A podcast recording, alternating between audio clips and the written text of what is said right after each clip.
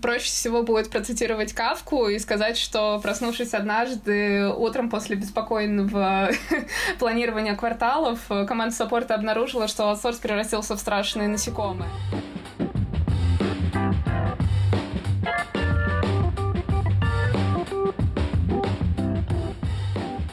отвык. Я вообще очень редко с людьми разговариваю в последнее время, хотя на этой неделе было много созвонов, но от подкастов я отвык на 100%, поэтому я и так не очень умный, а сейчас буду ложать особенно сильно, простите меня заранее. Всем привет! Это подкаст «Оставайтесь на линии» от компании UseDesk, и это четвертый сезон. Мы здесь говорим о клиентском сервисе, поддержке клиентов и всем, что с этим связано. С вами, как всегда, Кирилл, Катя, и вы можете слушать нас везде. В Google подкастах, Apple подкастах, Яндекс Музыке, ВКонтакте, Spotify и Кастбоксе. Ставьте оценки, пишите комментарии и шарите наши выпуски обязательно. Сегодня у нас в гостях Юлия Штельмах, менеджер русскоязычной поддержки Joom. Юль, привет. Привет. Мы поговорим о переезде с аутсорса на свой саппорт. И Катя что-то молчит. Привет, привет, Юля. Ну что ж, давай начнем.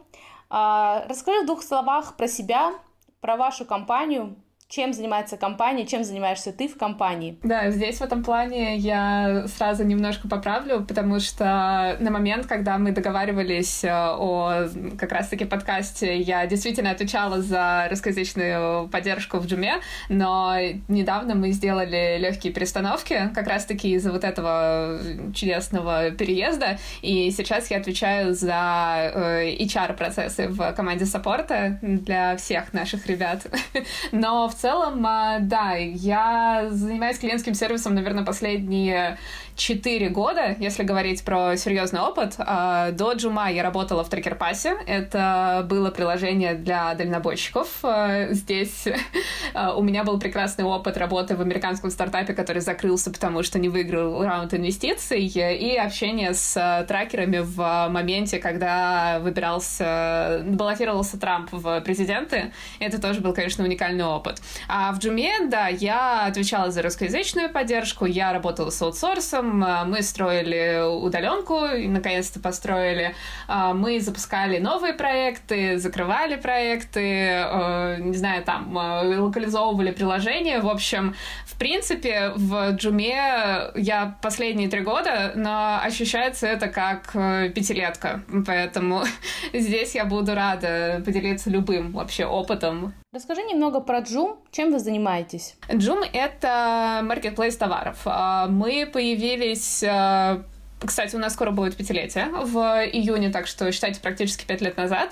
И раньше мы доставляли исключительно товары из Китая, но потом мы стали активно подключать ребят из Европы, и мы стали также коллабиться с корейскими мерчантами. У нас очень классный э, ассортимент.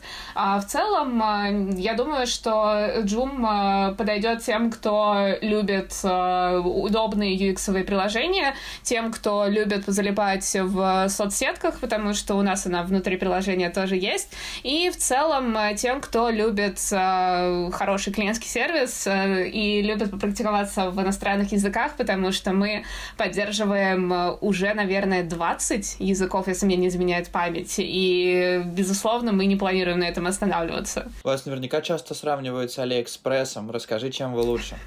А, нас определенно сравнивают с Алиэкспрессом, нас сравнивают сравнивали с Пандао, когда он еще существовал. А, опять же, я бы сказала, что наше главное преимущество — это понятный интерфейс, потому что я не хочу говорить ничего плохого про конкурентов, но по моему скромному мнению у нас чуть э, посимпатичнее. И э, поддержка. У нас э, ты общаешься конкретно с саппортом, а не с продавцом, и это для как раз-таки покупателя все-таки преимущество, потому что нет языкового барьера, потому что тебя э, готовы выслушать и заранее не предлагать какие-то неудобные варианты, потому что, ну, блин, я не хочу получить лишний рефанд, вот, так что я думаю, это основные преимущества, вот, ну и, конечно же, вот такие прекрасные менеджеры, как я, а, я просто, да, к чему это вспомнила, а, к нам а, приходили недавно в офис брать тест на ПЦР, и я я забежала самый последний в кабинет, потому что останавливалась на митинге, и когда мы общались с медсестрой, она рассказала, что является нашим лояльным пользователем уже последние несколько лет, и она начала спрашивать, почему мы, в принципе, находимся здесь, что у нас происходит в офисе. Я начала рассказывать, что вот, смотрите, у нас вот такая прекрасная клиентская поддержка вот для вас существует. Вот вы мне как бы сейчас э, тест заберете, а я потом пойду посмотрю, э, не обидели ли мы кого-нибудь э, каким-нибудь непроведенным рефандом. Вот. Так что, да, есть еще также вот возможность взять у меня тест на ПЦР. ну, ну ладно, на самом деле это не главное преимущество. Расскажите больше о том, как раньше была у вас организована поддержка. Вы использовали аутсорс. Почему вы, в принципе, решили работать с аутсорсом? Как вы его выбирали? И чем оказались его плюсы и минусы? А, с аутсорсом на самом деле была достаточно забавная слэш грустная история. Э, я пришла в Джум, когда он у нас уже существовал, э, и, в принципе, ребята поддерживали нас э, с момента, когда приложение еще не называлось Джумом, и в целом было в максимально сыром и MVP-шном формате, и мы выбирали их по принципу, окей, у нас есть знакомые, у которых есть аутсорсинговая компания, давайте мы собственно, с ними и запартнеримся. В этом плане, безусловно, здесь э, был еще взят во внимание предыдущий опыт, э, который как раз-таки связывал моего коллегу, который с ними оформлял договор, поэтому мы не просто так взяли прям каких-то братанов, назову это таким образом, но, тем не менее, э, не было какого-то, мне кажется, очень глобального research а, и поддержка тогда не стояла в самом высоком приоритете, потому что я думаю, что ребята тогда не до конца, в принципе, знали, как будет выглядеть Joom и что мы хотим предложить пользователям, и использовали различные, проверяли различные гипотезы, поэтому подключили аутсорс, потому что это быстро, э, это в какой-то степени дешево, э, значительно дешевле, чем держать штатных сотрудников, и на тебе не лежат все проблемы, связанные с обучением, с как раз-таки выводом сотрудников, с увольнением сотрудников, с отслеживанием отслеживанием перформанса. Это было вот ровно то, что нужно команде, пока они фокусируются на том, чтобы в целом продвигать приложение, как-то завоевывать аудиторию и так далее. А почему решили переехать на свою поддержку? А, Точнее, я, простите, решили? что перебил, я догадываюсь, почему, но хочу услышать от тебя. На самом деле здесь, э, мне кажется, проще всего будет процитировать Кавку и сказать, что, проснувшись однажды утром после беспокойного планирования кварталов, команда саппорта обнаружила, что аутсорс превратился в страшные насекомые. Но в целом, э, да, здесь история была следующая. Мы росли очень быстро, а, также росла, безусловно, поддержка и с точки зрения штата, и с точки зрения того, а, какие задачи мы давали агентам для того, чтобы их решать. И вот, значит, мы сидим, сидим, сидим и понимаем, что отныне э, тот аутсорсинг, с которым мы сотрудничали, он не соответствует нашим представлениям о прекрасном. Там дополнительно наложились э, еще другие обстоятельства, и в конечном счете это все привело нас к тому, что мы решили от них уходить. Увы, из-за как раз-таки вот этих вот обстоятельств, которые я упомянула, мы уходили достаточно оперативно.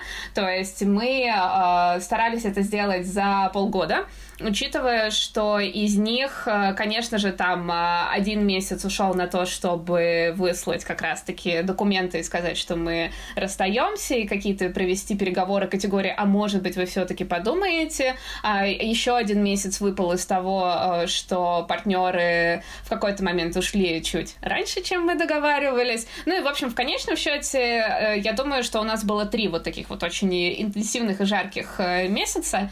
Вот. А вообще, да, да, мы уходили, потому что не подходило, и потому что были такие причины. Как вы э, начали нанимать сотрудников? Как вы поняли, сколько вам нужно? Вы наняли столько же, сколько было в аутсорсе, или вы делали какие-то специальные расчеты и понимали, что вам нужно больше или меньше? Как это происходило? У нас горела жопа все время, пока мы это делали. Э, и горела не только она, и вообще, в принципе, мне кажется, кипело все. То есть а, здесь хочу, да, вот восстановить таймлайн. А, год назад а, коронавирус только как раз-таки начинает появляться, и, следовательно, мы медленно подступаемся к первой волне пандемии, когда вообще всех закрыли, и в итоге это все перешло на удаленку. И вот, значит, мы сидим последний день в офисе, я тогда еще в принципе, не подразумевала, что это будет последний день. А, пытаемся сформировать какой-то план переезда, а потом все начинает идти абсолютно не так. Насчет сотрудников а, мы нам немножко повезло в этом плане. Мы сразу их э, решили брать на удаленку, потому что ну, особо больше не было опций. И второй вариант, э, второй момент, что у нас в целом команда саппорта, ввиду э, своей вот этой особенности с языками, она всегда была на удаленке, потому что достаточно тяжело искать людей со знанием того же шведского, например. И в этом плане мы хотели сначала нанять ровно столько же людей, сколько было в аутсорсе, но потом э, из-за того, что мы немного неправильно рассчитали смены. Мы немного донимали людей, потом у нас появились программы стажировок, и некоторые агенты уходили в другие отделы, мы это особо не учитывали. В общем, сейчас я бы сказала, что штат сотрудников, э, он меньше, чем столько людей, сколько было на аутсорсе, а при этом количество тикетов осталось одинаковым. И это причина того, что, во-первых, мы сделали акцент на автоматизации, а второй момент, что ребята просто банально чуть замотивированнее, чуть толковее. Ты упомянула, что вы сделали некоторые ошибки при расчете количества сотрудников, которые вам нужно. Можешь сейчас о них рассказать, чтобы наши слушатели понимали, как, на что им обращать внимание при расчете людей? Да, конечно. А, мы э, не учитывали, мне кажется, количество тикетов, которые поступает, и э, то, как оно распределяется по времени, потому что, безусловно, у нас э, был показатель, что агент в среднем за час решает такое-то такое количество тикетов. Но здесь, опять же, две ошибки. Первое, что это среднее число, и оно отличается от э, квалифицированного агента и от э, слабого перформера. И второй момент, что количество обращений, которые поступают э, ночью, оно отличается от тех, которые поступают днем. И, следовательно, здесь тоже нужно было как-то это дело привести. Еще такая штука, что опять же, когда мы стали вот нанимать э, новых ребят, э, они, безусловно, первое время показывали не лучшие результаты, ниже, чем было у аутсорса, но потом, когда они вливались в процессы, они показывали результаты лучше, чем у аутсорса. И в итоге мы рассчитывали количество людей из того, что ребята, скорее всего, будут перформить на уровне как раз-таки наших бывших партнеров, а они стали перформить лучше. В общем, а, здесь, э, да, мне кажется, кажется, мы во всей этой суматохе не смогли просто на самом деле больше времени потратить. И здесь, если честно, мой нулевой совет — это никогда не переезжать за такой короткий срок. Я считаю, что полгода нужно минимум для того, чтобы перевести команду, а лучше и вовсе заложить год для того, чтобы сделать это спокойно, чтобы никто не стрессовал, и чтобы было все в порядке. Но если вдруг там как бы со сроками особо решить нельзя, то э, постарайтесь, да, просто просто подсчитать э, чуть правильнее, какие смены вам нужны, а, сколько как раз-таки тикетов вы предполагаете агенты будут решать, и уже отталкиваясь от этого, как-то нанимать людей. А как вы нанимали людей, как вы их искали, если вам нужны люди со знанием разных языков? Это русскоязычные люди или они, вы их ищете по всему миру? У нас э, такая история, что переезжали с аутсорса на удаленку мы э, сначала русскоязычным э, саппортом и саппортом, который разговаривает на украинском. Это наиболее легкие для поиска языка агенты, поэтому здесь все было достаточно тривиально. Мы закинули вакансию на HeadHunter и стали разбирать в итоге отклики. И опять опять же, здесь э, я отмечу, что нам пандемия сыграла все-таки на руку, потому что люди, которые потеряли работу в той же сфере э, туризма, они приходили к нам, и они на самом деле ничуть не уступают ребятам, которые приходят с бэкграундом из саппорта. И я бы даже сказала, что иногда это плюс, потому что выбивать извинения, сожаления и благодарности за обращение из э, некоторых людей очень... Да. У тебя как, как будто движок какой-то заглох только что, Кать. Ну, ладно. Да, вот заглохло обращение. Вот, а, поэтому, да, мы искали на HeadHunter, и в итоге нашли нужное количество людей. У нас даже много кто остался в бэклоге для следующих а, потоков. А если говорить про другие языки, то потом, когда мы стали переходить э, на удаленку полностью, потому что у нас было несколько аутсорсинговых э, компаний, а потом мы э, сначала пытались искать также через HeadHunter и также русскоязычных, потому что языки, в принципе, были тоже достаточно распространенные, а потом мы стали брать ребят на каких-то локальных сайтах, то есть Например, у нас есть поддержка на румынском, и здесь мы агентов ищем исключительно на каком-то локальном, вот именно румынском сайте по поиску работы, и у них коммуникация не то, что даже на русском, она у них в основном на английском, только когда им нужно сходить к другим коллегам из других языковых очередей. В целом они между собой разговаривают исключительно на румынском. И некоторые у нас, да, такие агенты есть со знанием французского, которые знают только французский английский и так далее. Поэтому у нас в команде получается два основных языка для коммуникации. Это русский и английский. Но э, вот если нет его плюс иностранного, я боюсь, что у нас агент просто банально потеряется в команде. Но пока еще таких случаев не было. Провокационный вопрос у меня, внимание, провокационный вопрос. Возьмем агента русскоязычного и возьмем э, агента француза. У кого больше зарплата? А, я знала, что будет этот вопрос. А, но, опять же, он не до конца провокационный, потому что все ставки есть на HeadHunter, и здесь я лукавить не буду. Ребята со знанием иностранного языка получают э, больше, чем ребята со знанием э, чисто русского. Здесь э, у нас политика такая, что у тебя есть дополнительный скилл э, в лице как раз-таки этого знания, и за него можно давать больше. Ну а если человек не знает вообще русского, а знает только французский, допустим, он француз, то есть он получает больше только потому, что он француз. Разжигание сейчас началось. Да, есть такое. И здесь э, на самом деле есть еще такой момент, с которым мы, когда стали расширять команду, сталкивались чаще и чаще. У разных стран за разные задачи разные ставки. И, например, если брать агентов со знанием иврита, есть вероятность того, что брать их конкретно в Израиле мы никогда не сможем, потому что наши зарплаты для них это даже меньше, чем э, минимум wage, грубо говоря. Вот, поэтому здесь я бы сказала, что француз будет получать э, не только больше, потому что он француз, а потому что он еще и находится на территории Франции, и э, все равно наша ставка для него, она будет, ну, сравнима, наверное, с той ставкой, которую русскоязычный агент получает, живя в России.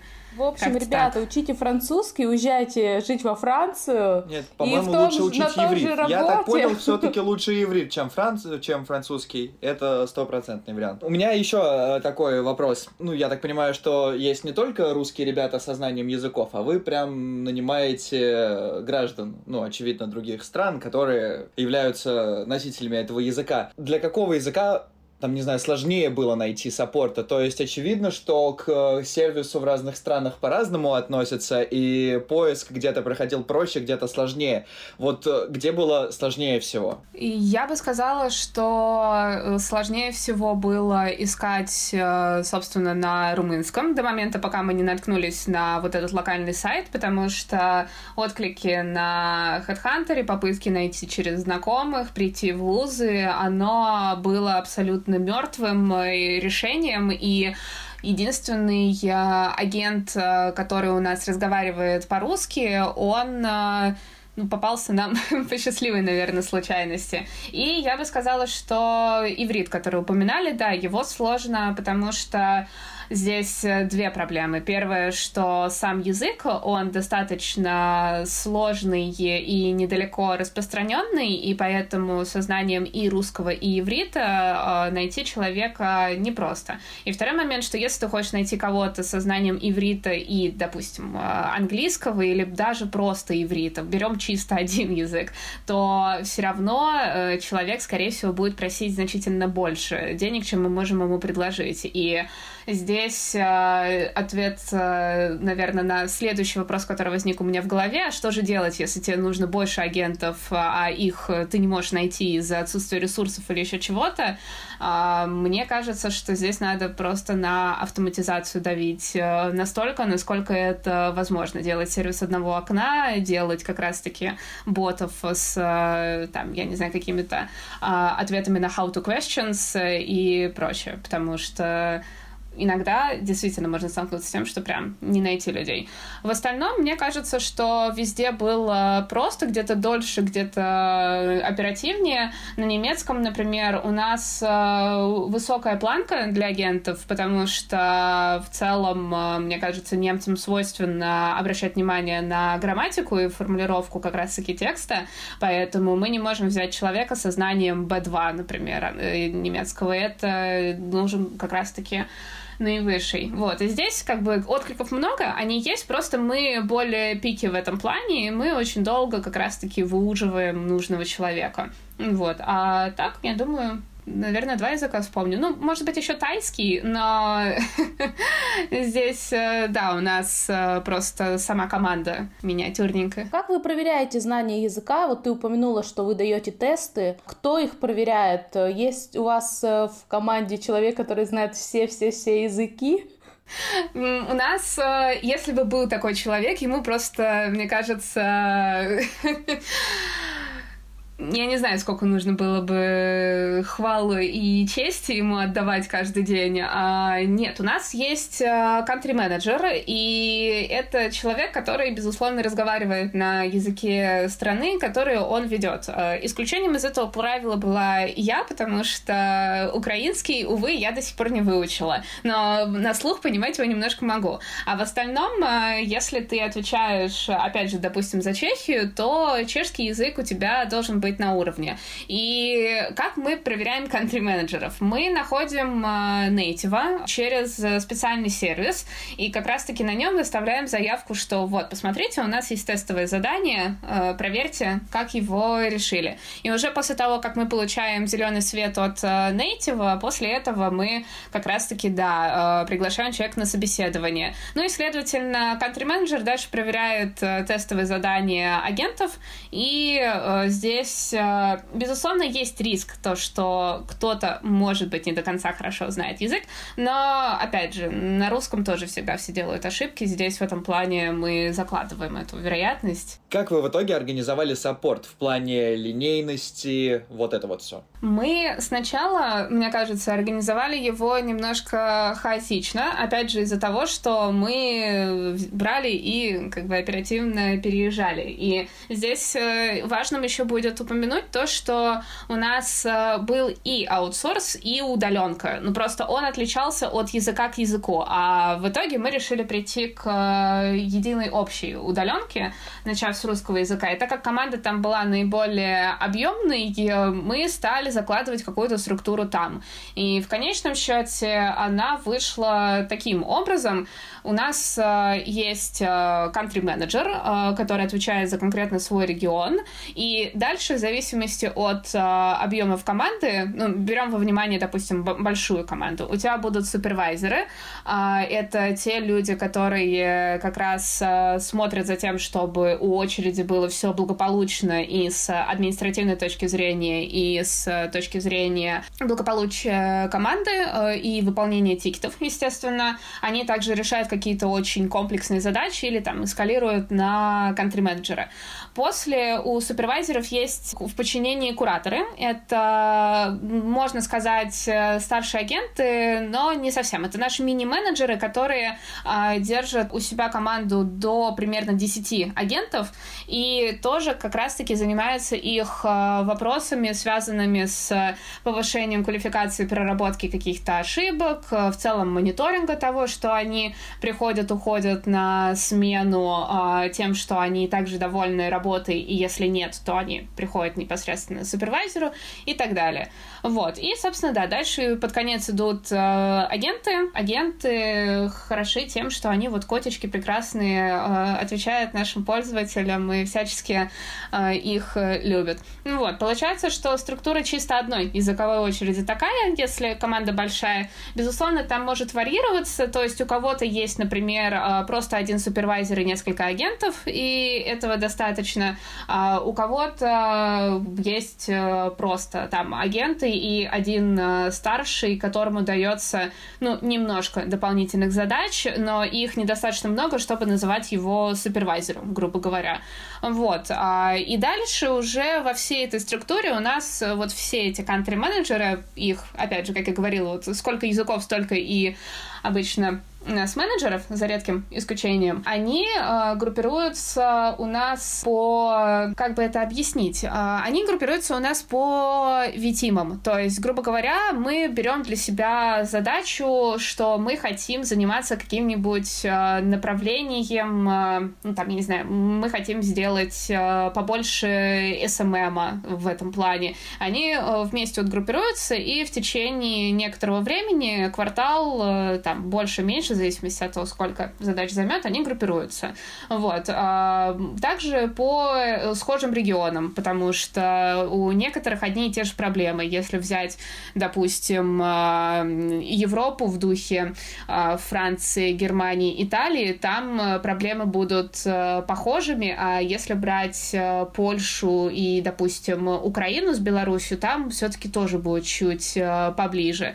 Вот. Иногда группируются так. Но если говорить про конкретно иерархию подчинения, то у нас есть э, Head of Support, э, с которыми как раз-таки э, ребята и взаимодействуют, получают какие-то дополнительные задачи, получают фидбэк, там, не знаю, ходят на one-on-one и так далее. Вот, надеюсь, это все как-нибудь уложилось в голове. Сами агенты на линии получаются все с одинаковой квалификацией, то есть у них деления на какие-то линии нету, они все могут решать все проблемы. Не совсем. А, из-за того, что у нас, а, опять же, а, достаточно большой набор товаров, так как мы международный маркетплейс, у нас можно найти практически все. И как бы ты ни хотел, но отвечать одинаково хорошо на вопросы про кофточку с дыркой и про какой-нибудь векторный анализатор сети у тебя не получится. Вот, да, и поэтому у нас есть специализированные линии, а, на которых ребята решают такие вопросы. Но, опять же, в зависимости от того, какая у тебя команда, у меня, например, а, в русскоязычной поддержке это отдельная линия. А у ребят, а, которые поддерживают иностранные языки, чаще всего супервайзеры решают такие вопросы, или же у них есть какой-нибудь один агент, у которого есть склонность к этому. Склонность Но из-за того, что мы все... Да, да, мы специально в резюме отдельно пишем будет. Будет э, плюсом, если вы когда-нибудь настраивали анализатор.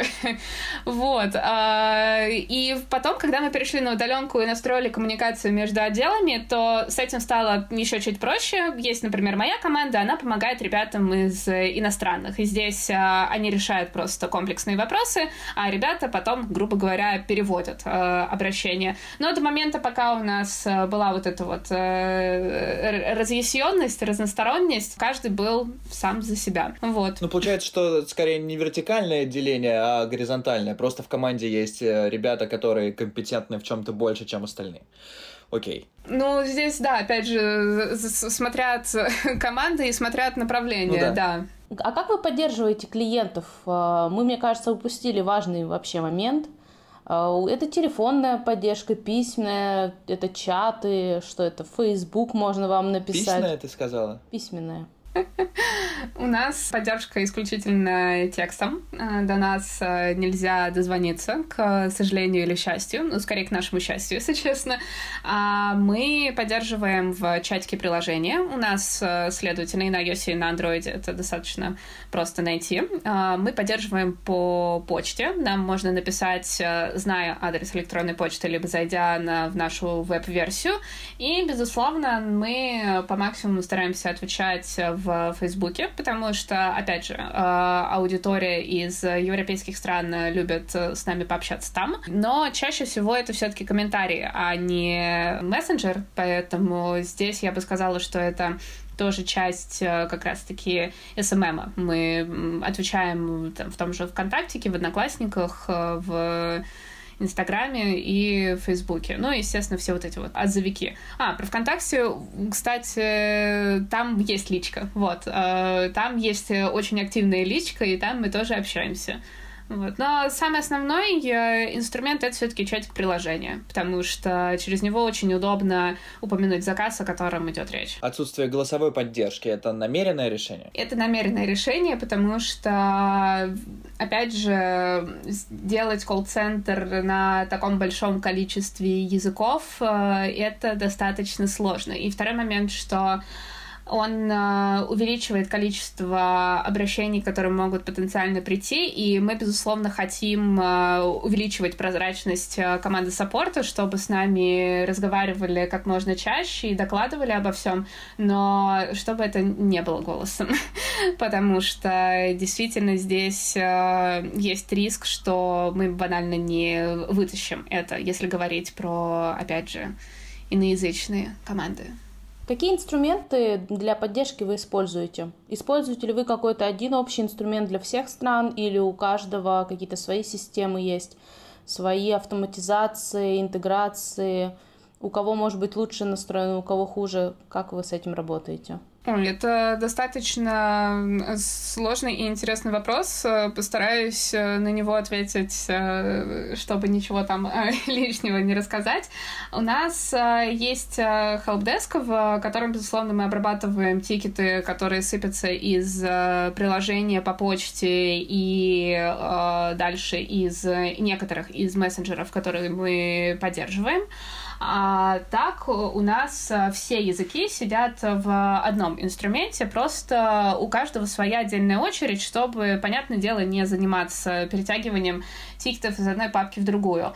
А, у нас также есть некоторые исключения из правил. Ну, вот, грубо говоря, в России в качестве а, платформы для отзывов чаще всего используют iRecommend, либо, допустим, отзовик. И конкретно моя команда, она отвечает э, там. А если мы говорим про Европу, то там больше ценится Trustpilot, и поэтому ребята отвечают э, там. И на самом деле такие сервисы, их, во-первых, не очень часто поддерживают все helpdesk, и второй момент, что я бы не сказала, что и нужно, если честно, потому что там не очень часто все приходит, и проще зайти в админку и ответить через э, сайт напрямую. Поэтому мы используем всякие разные сторонние сервисы, когда это необходимо. А, например, там, не знаю, те же сайты логистических компаний, с которыми мы общаемся. И есть, безусловно, админка, которая сделана внутри Джума, вот, и она на самом деле гиперфункциональная. В ней э, могут работать как агенты саппорта, так и агенты модерации, так и зайти менеджеры разных отделов и найти необходимую себе информацию. Поэтому это инструмент тоже очень полезный. Ну и, естественно, мы используем э, корпоративный мессенджер для того, чтобы рассказывать про всякие разные анонсики и у нас есть э, база знаний. Вот. Э, это все, опять же, к сожалению или счастью, живет отдельно друг от друга.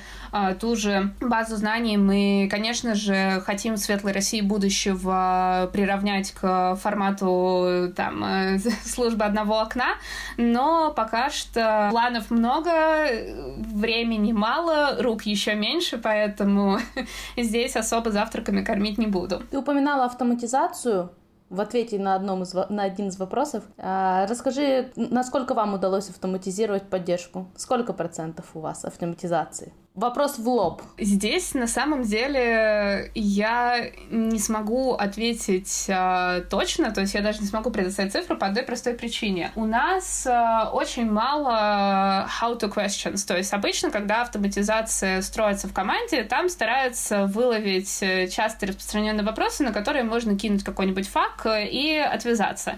Но у нас, э, мне кажется, каждое третье обращение, оно касается качества товара, либо, допустим, э, того, э, как конкретно сейчас добирается товар до клиента. И здесь э, автоматизацию особо не построишь, потому что у тебя есть два варианта.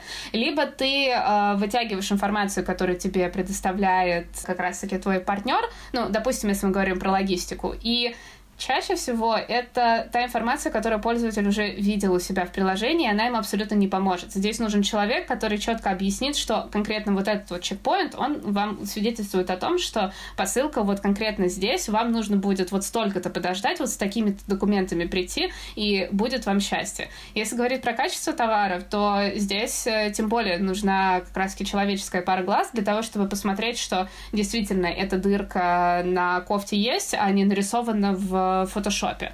И поэтому я бы сказала, что у нас автоматизировано, не знаю, мне кажется, наверное, 5%, но я не ручаюсь, потому что я, увы, э, не очень плотно занималась автоматизацией в команде саппорта. У нас за это отвечает в первую очередь Катя, которую можно найти в нашем корпоративном блоге Джумана VC.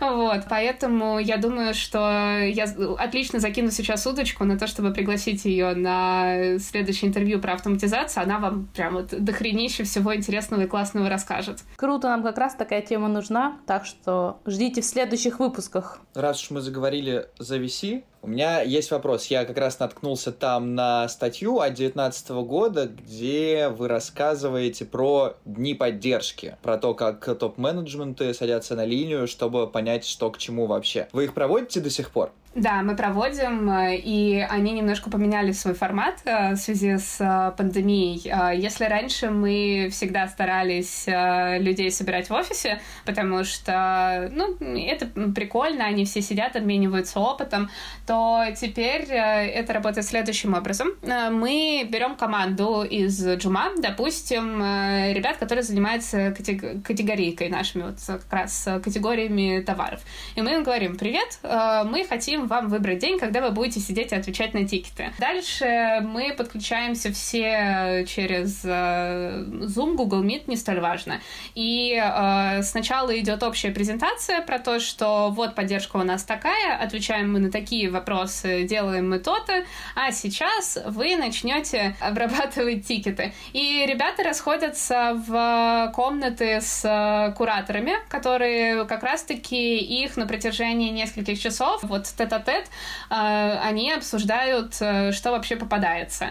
Для тех людей, которые уже были на дне саппорта, вот, например, наши продукты, которые как раз э, в статье на VC даже есть на фоточках, для них еще немножко проапгрейдили, и мы не просто давали какую-то линию, но, например, э, решаем чисто вопрос по логистике, решаем вопрос по качеству, решаем, ну, там, не знаю, вопросы, которые очень редкие. Для них мы скорее даже показывали уже решенные тикеты, а, особенно когда речь касалась вопросов по функционалу приложения, и мы рассказывали, почему вообще пользователь пришел с этим вопросом, почему мы ответили ровно таким образом, а не иначе. Вот, так что да, мы проводим, мы э, очень стараемся держать это в какой-то периодичной среде, потому что, опять же, когда мы делали переезд э, на удаленку, мы, естественно, на некоторое время подзабили на одни саппорт, далеко вообще не до этого было. А потом, когда все устаканилось, э, вернули обратно. Вот у нас недавно сидели ребята-юристы, например, на очереди. Я, во-первых, считаю, что это очень клевая практика, и так стоит делать, наверное, всем, чтобы все прекрасно понимали, какие боли есть у пользователей. Вот. Наверняка на основании вот этого фидбэка э, с дней поддержки вы делали какие-то изменения в работе сервиса, ну, мне так кажется, что, может быть, есть что-то такое, прям о чем ты помнишь, что вот человек, значит, сел, поработал и вы вот поменяли такую-то вещь? У нас есть э, такой пример, и я боюсь, что он уже упомянут в статье, поэтому будет не до конца интересно тем, кто ее читал, но да, у нас была проблема в приложении с привязыванием новой карты. Она была обусловлена тем, что, безусловно, есть э, как бы вероятность фрода, что иногда люди находят какую-нибудь карточку, начинают ее привязывать к всяким приложениям, поэтому у нас э, был очень нетривиальный способ добавления новой карты э, через блок с э, оплатой, когда ты там шел, выбирал опции, в общем, все постоянно на самом деле путались. Это было не до конца понятно. И мы не до конца смогли поменять этот флоу, опять же, из-за того, что есть как раз вероятность вот этого вот фрода, но мы добавили инструкцию для пользователей внутри приложения в том месте, где они обычно искали возможность для привязки карты, что как раз снизило количество обращений на эту тему в поддержку, потому что, ну, по сути, мы отвечали там немножко шаблонами, немножко скриншотами, там не особо можно было развернуть вернуться. А второй момент был вот как раз с юристами, которых я упомянула. Они очень э, щепетильно относятся к персональным данным, и их, в принципе, можно понять.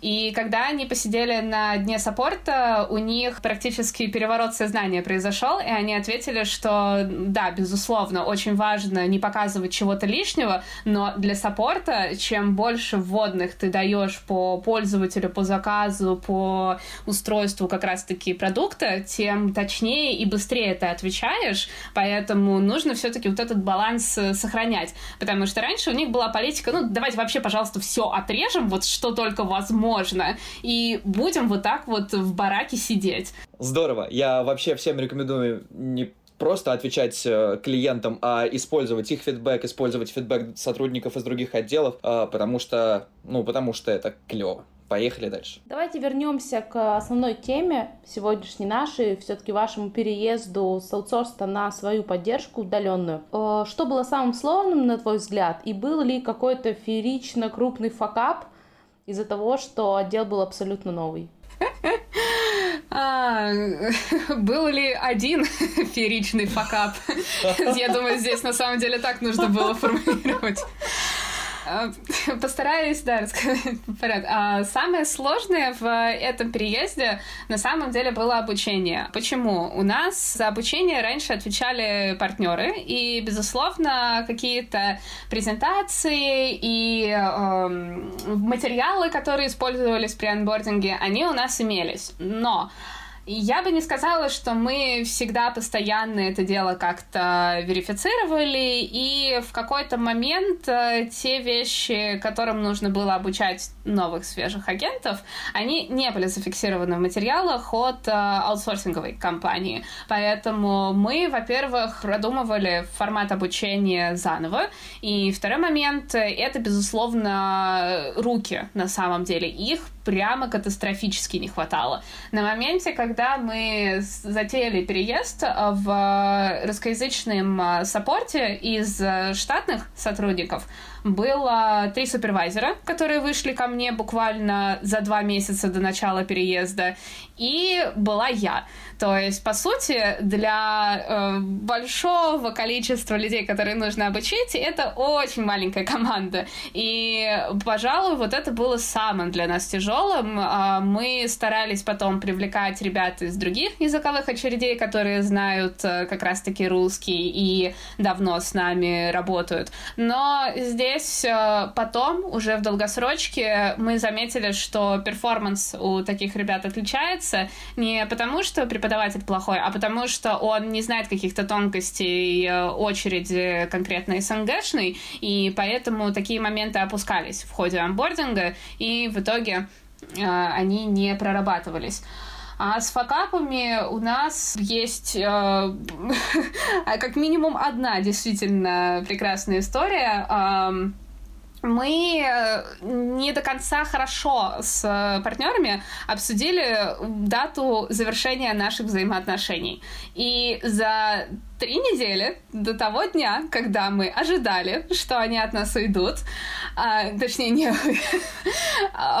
В общем, они ушли, да, значительно раньше, чем мы планировали. И это было особенно забавно, потому что сообщение от них я получила где-то в субботу, и сообщение было категории «Вот, удали, пожалуйста, последние учетки», и на этом все. То есть я сначала немножко, очевидно, с просоня не до конца выкупила, почему мне нужно удалять учетки менеджеров, ведь нам еще работать некоторое время.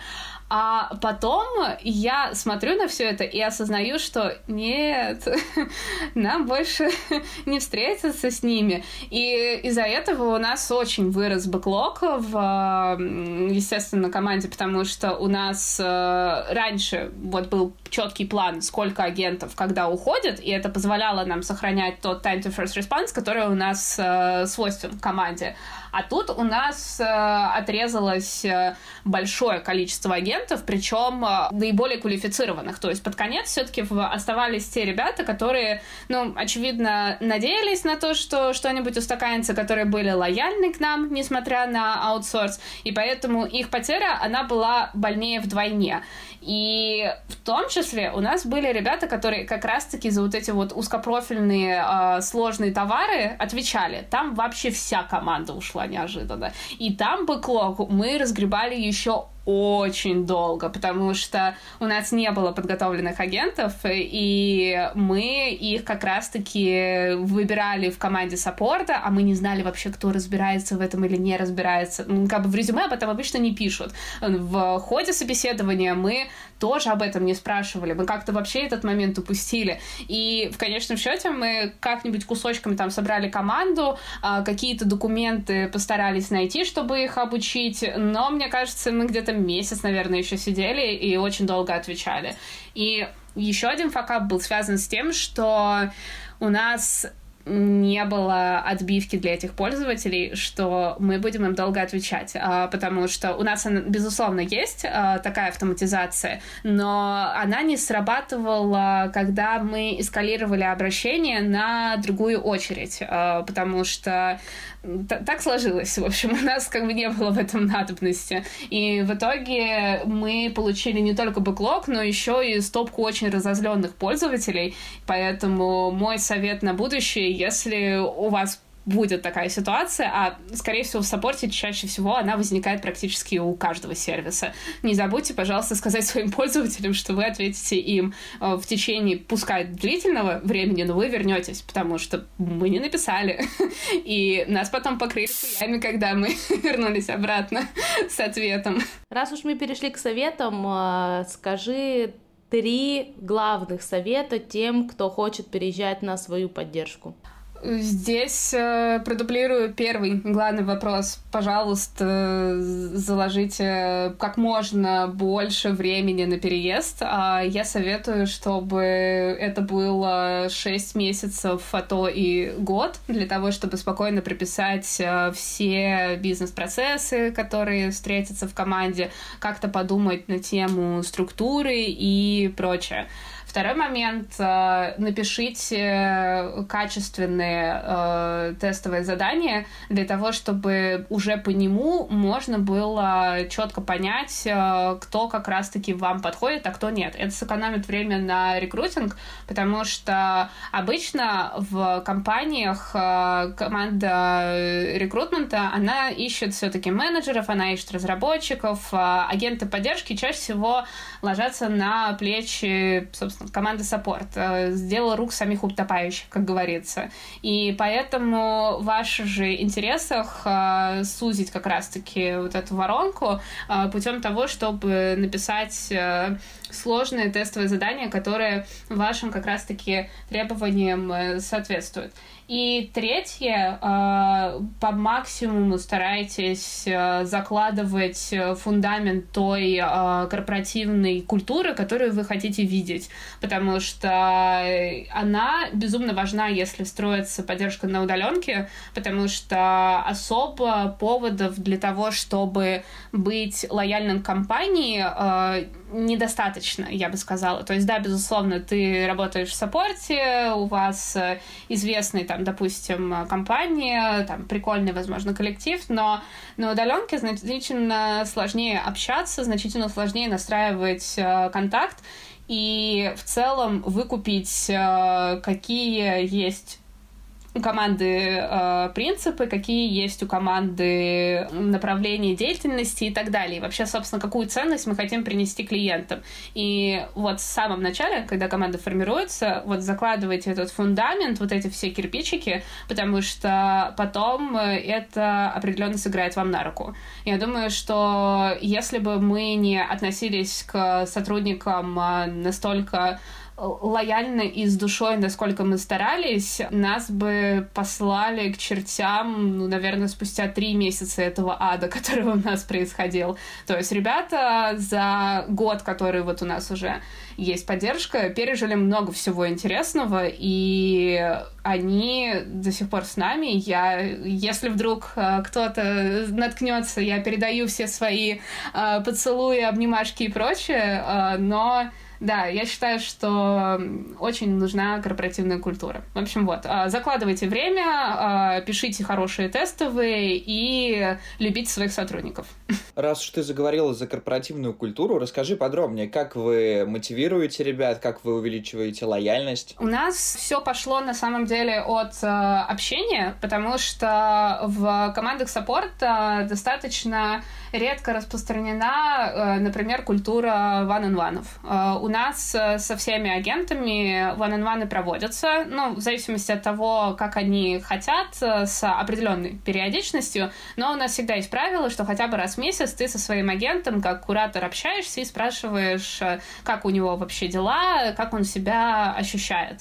А второй момент, мы в целом учим э, кураторов тому, что вот у тебя есть команда, и твоя задача не просто получать от них сообщение «пришел, ушел», а как раз-таки э, стараться ребят э, сплотить, рассказывать им э, какие-то дополнительные интересные факты, которые ты сам выуживаешь, и делать это как текстом, так и голосом, потому что э, все каналы коммуникации и форматы работают по-разному на людей. То есть мы стараемся вот как раз какие-то тоже тоже общие митинги проводить, потому что это тоже повышает как раз-таки твою вовлеченность в работу. А если подниматься еще чуток а, выше, брать не маленькие группки, а полностью команду саппорта, мы проводим рандом токи, то есть каждую пятницу все могут залетать и общаться абсолютно на любые темы, тоже там никакой цензуры, никаких а, правил.